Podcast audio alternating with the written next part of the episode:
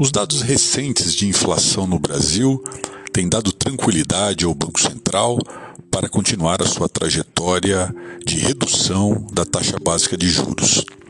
O comunicado da semana passada acabou sendo um pouco mais suave do que a própria ata, que destacou alguns aspectos importantes.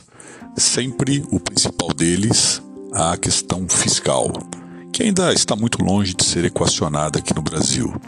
Vamos lembrar que no início do, do governo discutiu-se muito fortemente e se aprovou um novo arcabouço fiscal que foi bastante é, aplaudido pelo mercado financeiro, uma vez que, primeiro, aponta para o compromisso fiscal do atual governo e, segundo, abre a perspectiva de uma zeragem do déficit primário para o ano de 2024.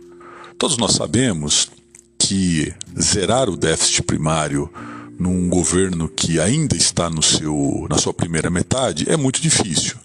Mas a sinalização para o mercado foi muito positiva, de que o governo irá perseguir uma meta e envidará todos os esforços possíveis para que essa meta, até o final da gestão, seja cumprida de alguma forma. O Banco Central, na sua ata, apontou para esta questão e também as questões externas, principalmente envolvendo a economia norte-americana. Vamos nos lembrar que a economia norte-americana tem apresentado uma tendência de juros futuros bastante alta para os padrões norte-americanos. E a última reunião do FONC, que é o Copom da versão americana, manteve a taxa em patamares elevados, muito próximas ali a 5,5%, com possibilidade de alta. Isso para padrões norte-americanos é muito elevado, o que mostra uma certa preocupação com aquela economia. O mercado de trabalho muito aquecido na economia norte-americana faz com que pressões remanescentes da inflação continuem preocupando muito o Banco Central dos Estados Unidos.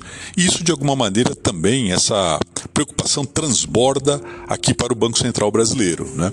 O Banco Central brasileiro deixou muito claro que não há nenhuma razão para se arrefecer o ritmo de queda da Selic daqui até o final do ano, mas colocou alguns desafios para o ano de 2020. 2024, por exemplo, onde até o presente momento, embora a inflação esteja numa trajetória é, comportada é, nos próximos meses, mas ainda há uma preocupação do distanciamento da nossa alta de preços em relação à meta estabelecida para o ano de 2024. A boa notícia é que, é, à exceção de uma pressão que vem dos combustíveis, por conta do barril do petróleo estar nesse momento no seu maior é, patamar do ano, é, no que tange principalmente a serviços e a alimentos, existe uma percepção muito clara da sociedade de que esses preços estão em queda. Né?